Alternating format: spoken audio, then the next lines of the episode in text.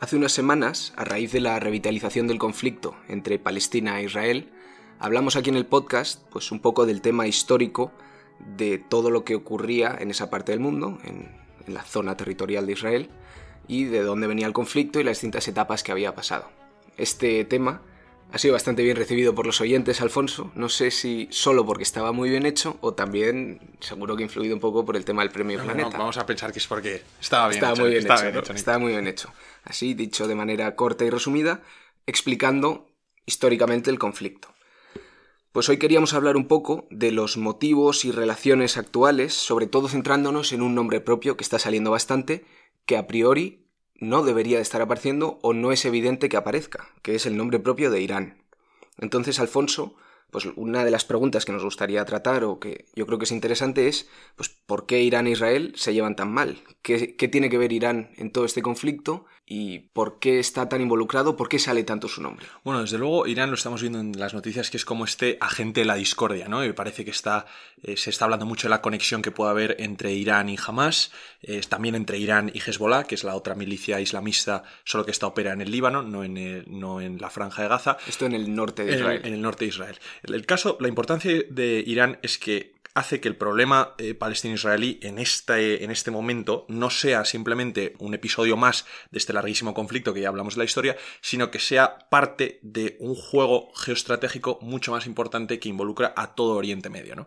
Y además, aquí es donde está el verdadero peligro, porque la República Islámica de Irán tiene uno de los mayores ejércitos de Oriente Medio, tiene la mayor reserva de cohetes de Oriente Medio y muy probablemente, esto es lo que no se sabe, pero muy probablemente ya esté desarrollando armas nucleares porque si te acuerdas hablamos hace bastante tiempo de que había habido un tratado con la comunidad internacional para limitar el uso que Irán podía hacer de la energía nuclear en tema bélico, pero ese tratado se rompió. Entonces es muy probable que Mientras esto lo estamos hablando, Irán esté desarrollando una bomba. Israel también tiene armas nucleares. Entonces, este conflicto, que es Israel y Palestina, efectivamente, pero en, el- en la escala mayor de la región es Israel e Irán, eh, y, el resto de países árabes también metidos, tiene muchísima potencialidad de acabar siendo una guerra general en Oriente Próximo, que sería devastador. Y aquí los bandos no están tan establecidos, ¿verdad? Porque Irán, sorprendentemente, está geográficamente bastante lejos de Israel. Y además no es que Irán esté en liga con el resto de países árabes, porque por ejemplo Arabia Saudí, Jordania, bueno, Siria un poco distinto, pero como que hay distintos bandos incluso dentro de los propios musulmanes. Exactamente, para esto tenemos que remontarnos como siempre eh, a la historia, aunque este es un podcast más de, más de actualidad, pero la principal diferencia que responde a esta división que hay dentro del mundo musulmán, porque no es el mundo árabe, aquí hay dos cosas a confundir. Árabe es la raza, se llama la raza árabe, y puede haber árabes que sean cristianos, árabes que sean musulmanes, árabes que sean judíos y árabes que sean eh, agnósticos, ¿no? O sea, no es, no es la religión, la religión es el Islam. Hablando de lo de las razas, los iraníes no son árabes, son, eh, son la, raza iraní es la raza, la raza persa, ¿no? Que es más aria que los árabes. Eh, entonces son cosas distintas que muchas veces se mezclan, pero por tenerlo claro, estamos hablando del Islam, de la religión islámica. Está dividida en dos ramas principales, que son los suníes, que son la mayoría, y es la tradición islámica que proviene de los cuatro califas sucesores de Mahoma, en fin, y que forman el 85% de la población musulmana del mundo, y estos son países como Egipto, Arabia Saudí, Jordania, y luego están los musulmanes chiíes, que son una minoría, ¿no? Y estos se extendieron y siguen en la línea directa de sangre de Mahoma, ¿no? Esto es un poco pues, su historia de por qué se distinguen. Y aunque hay unas diferencias teológicas, fundamentalmente es una cuestión de poder. ¿Por qué? Porque los chiíes son una minoría. Se asientan en Irán, Irán es el país mayoritariamente chií, e Irak, aunque también hay chiíes en eh, la costa de Siria y la costa del Líbano. Entonces todo esto empieza a tener una importancia. ¿Por qué? Porque Irán, que es el principal país chií, tiene estas poblaciones chiíes aisladas en el mundo suní, en el Líbano y en Siria, en la costa, en la costa del Mediterráneo, casi las tiene como bajo su protección o las quiere poner bajo su protección. Entonces esto es lo que digo que, aunque hay unas diferencias teológicas, también hay una cuestión de poder. Y sobre todo de preeminencia entre dos grandes potencias que tienen intereses estratégicos contrarios y que esos esa rivalidad se ve ahondada por la diferencia religiosa. Y eso es Arabia Saudí, que es principal país suní, e Irán, principal país chií. Entonces, Irán se ve como defensor de esta rama minoritaria del Islam y se ve obligada, pues no sé si moralmente o también por temas estratégicos, a defender pequeñas comunidades que hay, sobre todo has dicho, en las zonas al norte de Israel, ¿verdad? Al norte de Israel, en la costa del Líbano y sobre todo también la costa, en, la, en Siria. Que seguro que me aventuro a decir que tiene algo que ver con posibles salidas al Mediterráneo de Irán. Es que Irán está muy a la derecha Irán y su está, camino hasta el. Mediterráneo pues pasa por Siria y por Líbano también. Exactamente, exactamente. Y además Irán siempre trata de patrocinar las causas políticas del chiismo. Por ejemplo, la guerra civil siria había un motivo por el que Irán apoyaba al presidente sirio Bashar al-Assad, que es que era chií. Entonces eh, vemos ese, ese juego de poder, ¿no? Pero dentro de todo esto, uno dice, ¿y cuál es el problema con Israel, no? Si Israel es un estado judío, aparte, y, está enemistado con los países árabes, ¿no tendrían que compartir Irán y los países árabes esta animadversión hacia Israel? Bueno, pues tiene una historia un poco curiosa. E Irán e Israel han sido grandísimos, grandísimos aliados durante el siglo XX. Esto es una cosa que ahora nos parece eh, rarísima, ¿no? Pero durante la época de la Persia imperial, cuando gobernaba el Shah, Mohammed Reza Pahlavi, eh, aunque él fuera musulmán, ¿Esto qué época es? ¿Principios del siglo XX? eh, principios del siglo XX, desde 1921, que está el padre del Shah, del último Shah, y luego el, el último Shah que empezó a reinar en 1941 hasta 1979, que es la revolución iraní que trae la República Islámica. Pero durante la época que estaba el Shah, eh, el Shah podía ser musulmán, pero él era muy realista en el sentido pragmático y veía que Israel le ayudaba en su desarrollo militar con el que esperaba competir con el resto de países árabes, en particular con las repúblicas árabes socialistas enemigas de- del Irán imperial, ¿no?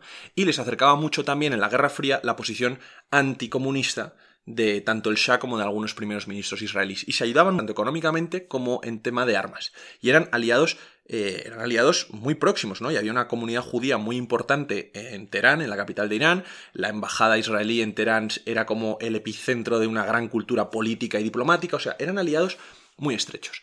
Lo que pasa es que en 1979, como lo hemos comentado alguna vez, tiene lugar la revolución islámica en, en Irán, ¿no? Que es que, eh, bueno, se está produciendo un rechazo hacia lo occidental hacia esta política que tenía el Shah, que el Shah quería convertir Irán casi en un país europeo, rechazando muchísimo los valores musulmanes tradicionales, ¿no? Y entonces hay casi una revolución cultural en contra de todo esto y a favor de los valores islámicos. Y parte de eh, la cabeza de turco o del enemigo a combatir, uno de ellos es Estados Unidos, el gran satán americano, y el otro enemigo es el Israel sionista, ¿no? Sobre todo porque estos, eh, los revolucionarios iraníes que propugnaban la causa musulmana o los valores musulmanes, se identificaban también mucho con la causa palestina, ¿no? Es decir, estos son hermanos musulmanes que aunque sean suníes en su mayoría, siguen siendo hermanos de credo eh, de- del Islam, que están siendo orillados por los, por los sionistas, ¿no? Y el Shah como principal aliado de los sionistas. O sea, ves que aquí se mezcla todo muchísimo. Claro, y en cada revolución, además, siempre está bien tener un enemigo común externo en contra del cual se esté luchando. Exactamente. Entonces el caso de Irán es que eh, cuando, cuando triunfan los ayatolás sobre el Shah, le retiran el reconocimiento diplomático a Israel y, se lo dan a Palestina, ¿no? Y entonces ponen a Israel, lo llaman, lo decía el ayatolá Khomeini, como el cáncer tumoroso del mundo, ¿no? A destruirlo, a tal, como eh, eh, se, se- se crea esta, esta animadversión total, que luego tenía sus más y sus menos, porque durante la guerra Irán-Irak del 80 al 88, i- Israel apoyaba a Irán, o sea, cosas de esas que, que suceden, ¿no? Pero el caso es que hay un gran juego de poder en la región, y si tenemos que buscar una causa reciente para la discordia, la encontramos hace nada, y además en un sitio muy cercano, a que no puedes adivinar dónde. Pues me atrevería a decir Marruecos, pero Palacio Real de Madrid. Palacio Real de Madrid. Ahí es donde lo encontramos, en 1991. Nos ponemos al final de la Guerra Fría, Estados Unidos como la potencia indiscutible en el inicio del, mo- del momento unipolar y además dónde es el sitio donde Estados Unidos estrena este poder sin precedentes en Oriente Medio en la Primera Guerra del Golfo, ¿no? Cuando consigue que los iraquíes salgan de, salgan de, de Kuwait. Esta primera guerra del Golfo, solo por hacer un comentario, es cuando entran en Kuwait en contra de la invasión de Irak. Exacto. Que Irak es suní, que no es lo mismo que los de Irán. Es que todo esto No, no, no, Irak. Irak, fíjate, Irak tiene una población mixta, pero en el, el bacismo era suní, efectivamente. Pero, bueno, esto es simplemente un apunte para decir que Estados Unidos, después de la guerra del Golfo, tiene un enorme capital político, y entonces por eso Bush padre y su secretario de Estado, James Baker, lo que deciden es decir, vamos a acabar de una vez por todas con los problemas en Oriente Medio, vamos a establecer un nuevo orden regional para Oriente Medio. Y eso pasaba por solucionar el conflicto palestino-israelí y conseguir reconciliar a Israel con el resto de países árabes. Y entonces, estamos, acuérdate, en la primera intifada, ¿te acuerdas? En esa guerra palestino-israelí que hubo del 88 al 92. Entonces, el plan Baker lo que hace es eh, reunir, también con ayuda de la Unión Soviética, en Madrid a los países árabes y a Israel. en una gran conferencia. Y Madrid se elige como territorio neutral y esto es porque España siempre había sido pro-árabe. Era una típica postura antisionista del franquismo, que no había reconocido a Israel. Solo España acababa de reconocer a Israel en 1986 con Felipe González, y entonces se consideraba que era como el perfecto territorio medio, ¿no? Entonces, a Madrid acuden Siria, Egipto, Líbano, Israel, la Comunidad Económica Europea, que era la pre-Unión Europea, Jordania y Palestina. Que son todos los países que hay alrededor de Israel y Palestina. Exactamente. tú vas ahí apuntando todos los de alrededor y todos caen y vinieron a Madrid. Exactamente. Y además, por ponernos la medalla a los españoles, eh, solo tuvimos 12 días de aviso de antelación para saber que la conferencia se iba a organizar en Madrid.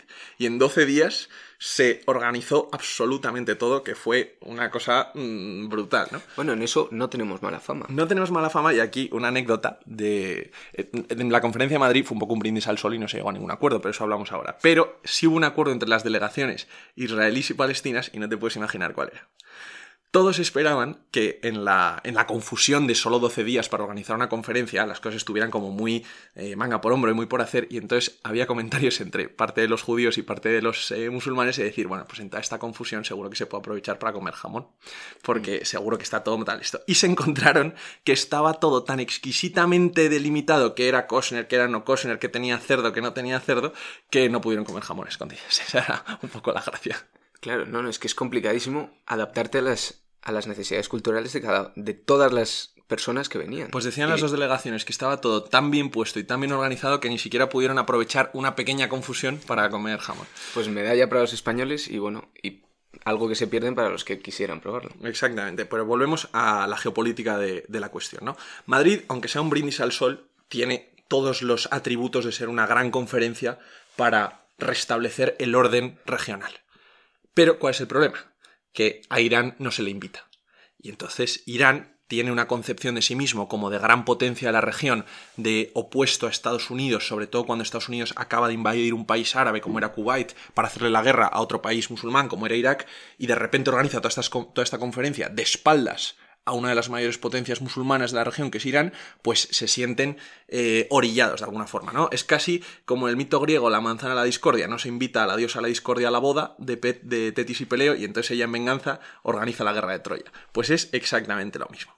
¿Y por qué no se le invita? ¿Por petición de los árabes suníes? ¿O porque no creo que se les olvide invitar a Irán? No, no se les olvidó invitar a Irán, pero, a ver, efectivamente lo que no querían era darle a Irán un puesto en la mesa cuando se iba a, discutir el nuevo orden regional, porque es que tenemos que pensar que el Irán de los ayatolás no era una potencia eh, asimilable ni homologable a los intereses occidentales ni de la mayor parte de los países árabes que veían a Irán como un enemigo, ¿no? Especialmente eh, Arabia Saudí, que siempre tenía competencia por, eh, por, el Golfo Pérsico. Entonces, no se quería invitar a Irán, que era un país que decía abiertamente que quería destruir Israel, que estaba opuesto a Estados Unidos, que era enemigo de Estados Unidos, de las monarquías conservadoras árabes, pero Irán sí sentía que se estaban repartiendo Oriente Medio a sus espaldas. Sin ellos. Sin ellos, y que Estados Unidos iba a tener, y Estados Unidos a través de Israel también, iban a tener muchísimo más poder en la región a costa de Irán. Entonces, ¿cuál es la reacción de Irán?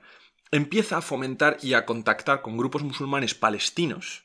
¿Te acuerdas que habíamos hablado de que en este proceso de paz que acaba en los acuerdos de Oslo había extremistas de un lado y de otro que estaban opuestos a la reconciliación entre Palestina e Israel? Sí. Pues Irán empieza a contactar con los grupos musulmanes palestinos contrarios a la, paz con a la paz con los israelíes, los que lo ven como una traición a los valores, con el objetivo de dinamitar el proceso, que no es el proceso de paz, insisto, es el proceso de creación de un orden regional distinto para Oriente Próximo. ¿Y todo esto durante los 12 días o fue a raíz de ello eh, más tarde? Esto es durante todos los 90, porque es durante los 90 cuando Irán empieza a financiar y a apoyar a dos milicias anti-israelíes en el territorio que no sonarán, que son Hamas y Hezbollah.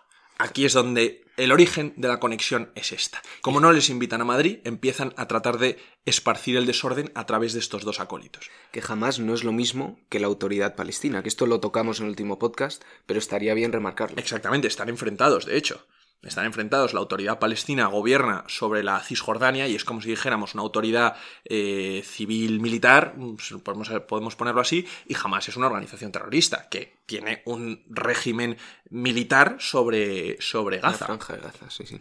Y entonces aquí es donde vemos cómo se establece la, conexión, porque tanto Hamas como eh, Hezbollah son organizaciones islamistas con un solo propósito, la, la erradicación completa de Israel, la expulsión de los judíos y la creación de un Estado Islámico que ocupe toda la franja de la Tierra Santa, si lo podríamos decir así. Es que la autoridad palestina no quiere eso. O sea, la autoridad palestina eh, lo que aboga es por la creación de un Estado independiente de Palestina en las tierras palestinas, pero jamás lo que quiere es la destrucción completa del Estado de Israel y de los judíos. ¿no? Y aquí es donde vemos que son distintos. Porque aquí venimos a las noticias, ¿no? Se habla muchísimo de que jamás ha hecho estos ataques a Israel en, en, coordinación con Irán, obedeciendo designios iraníes. Y no es exactamente así. Porque Hamas y Hezbollah son similares, pero son distintos. En el sentido de que Hamas es una organización suní. Y aquí es la diferencia. Y Hezbollah es chií.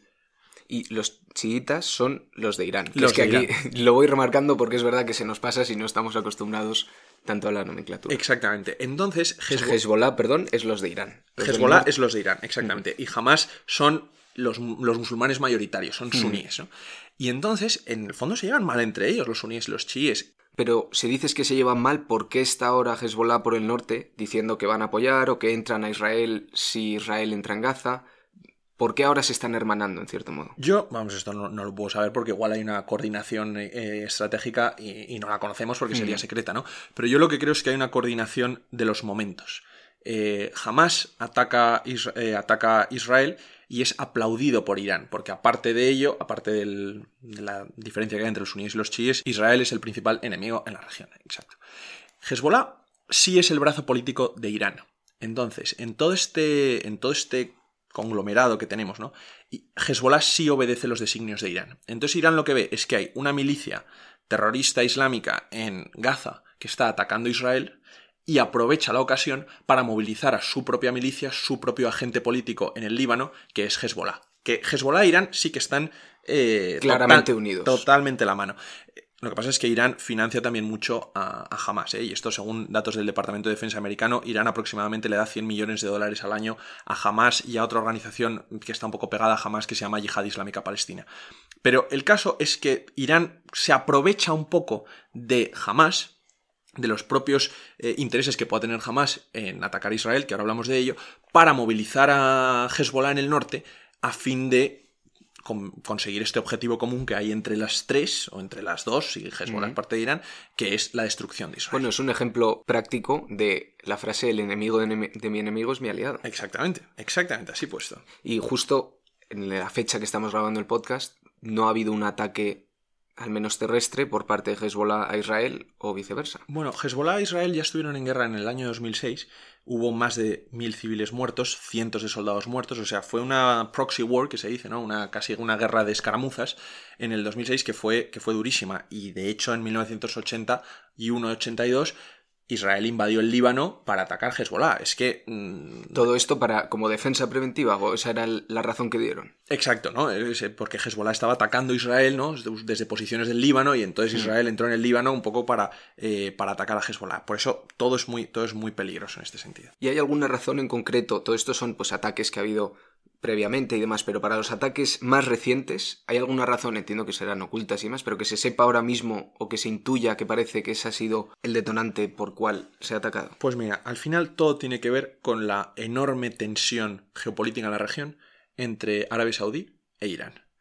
Y aquí es donde parece que está el kit de la cuestión, y esto son especulaciones, pero han aparecido, eh, lo he leído en The New Statesman, que era un rumor que iba circulando un poco por Westminster en estos días, que decía que los acuerdos entre Israel y Arabia Saudí parece, parece ser que iban a involucrar que Israel flanqueara el paso de tropas saudíes y de tropas egipcias hacia el interior de la franja de Gaza, que es lo que está controlado por Hamas, a fin de que ellos mismos, los ejércitos árabes, acabaran con la organización terrorista e instauraran un Estado musulmán suní en Gaza con una organización política y de seguridad bajo el control saudí-egipcio y así acabar con Hamas, que es el que dispara los cohetes hacia Israel desde Gaza. ¿no? Y entonces parece que esto es lo que se estaba diciendo, o según lo están comentando algunos medios británicos, es lo que había en, en, era lo, soterrado del acuerdo. Un momento, un momento, por explicar esto un poco más paso a paso, se dice que podría haber un acuerdo, podría haber habido al menos un acuerdo entre Israel y árabes suníes, principalmente Arabia Saudí y Egipto, para que estos árabes entraran en la franja de Gaza y pusieran un orden más establecido. Que no fuera el, eh, que no fuera el orden de la, de la organización terrorista jamás. y esto Irán pues no le venía bien. Claro, entonces no es solo que no le viniera bien a Irán, es que el propio Hamas eh, veía que su supervivencia iba a estar, eh, iba a estar en entredicho, ¿no? Entonces, bueno, también le daría, es importante para Irán porque le daría muchísima preeminencia política a Arabia Saudí y se la restaría a Irán, en el sentido de que Irán, aunque no esté en la región, sí controla, tiene mucha fuerza en la región a través de estas milicias terroristas. ¿no? Cuando Irán ahora mismo quiere meter ruido, lo, puede meter, lo puede meter, tiene la capacidad para meterlo a través de estos eh, pues, subrogados terroristas. ¿no? Pero si Arabia Saudí y Egipto hubieran entrado, entonces Irán desde luego pierde poder en esa. Exactamente. Entonces esta ha sido una forma de dinamitar los acuerdos. Pero nada de esto, o sea, nada de Nada esto de es esto es, confirmado. nada de esto es confirmado. Esto yo estoy contando unos rumores que están circulando ahora en la prensa de política internacional del Reino Unido. Y esto es lo que se hablaba, pero la verdad que tiene mucho sentido. Es que la frase, estos son unos rumores por Westminster, ha quedado Ah, parece, bien. parece como si yo hubiera estado en Westminster. No, no, no. Esto lo leéis, está en The New Statesman y está también en el, en el, en el Foreign Policy. En los pasillos. se En los pasillos me habían comentado, ¿no?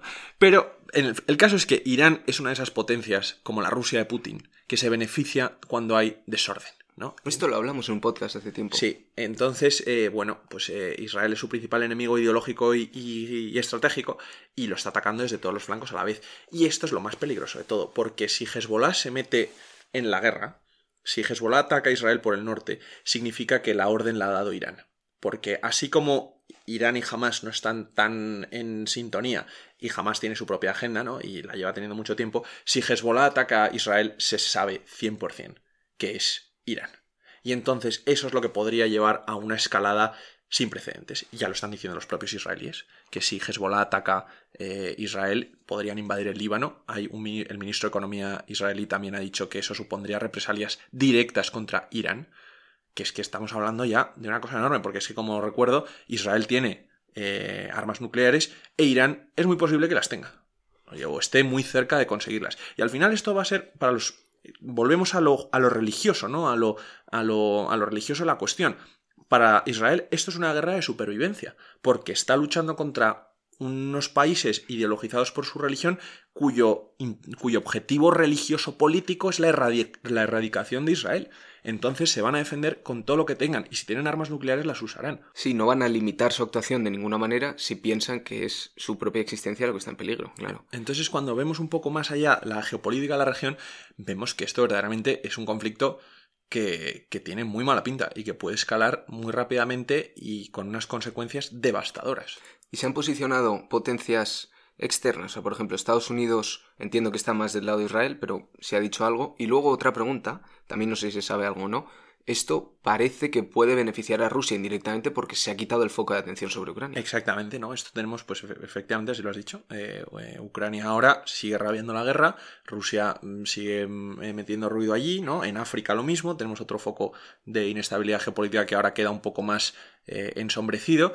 Y bueno, Estados Unidos lo que está intentando desesperadamente, y a eso responde toda la, eh, la están llamando la shuttle diplomacy, ¿no? De, eh, el secretario de Estado americano Blinken ha ido a muchas capitales para tratar de contener un poco la cosa. Biden ha estado en, en Israel y aparte de que el objetivo principal es abrir los corredores humanitarios para que llegue la ayuda humanitaria a Gaza y que puedan salir los refugiados hacia Egipto y tal, yo creo que gran parte de las negociaciones es contener el conflicto. Porque es que si vamos a un conflicto regional entre Israel e Irán a través de Hezbollah, bueno, pues eh, Se complica se mucho la complica cosa. mucho la cosa, ¿no? Desde luego tampoco sabes cómo reaccionarán el resto de potencias árabes y también el resto de países occidentales, porque si entra Estados Unidos, pues Pues nada, con esto mm, esperemos ver las noticias que mejora la cosa, pero verdaderamente hay un conflicto muy, muy importante que puede desarrollarse aquí. y, y que no escale mucho más, como dices. Bueno, entre tanto, También nos queda así un poco de coletazo final, eh, recordar un poco el hecho de que nos podéis enviar audios eh, de temas que queréis que saquemos y los responderemos todos pues en los podcasts estos de recomendación de libros que hacemos cada cierto tiempo. exactamente, ya sabéis, esta nueva sección Pues nada, pues nos vemos la semana que viene. con un tema nuevo.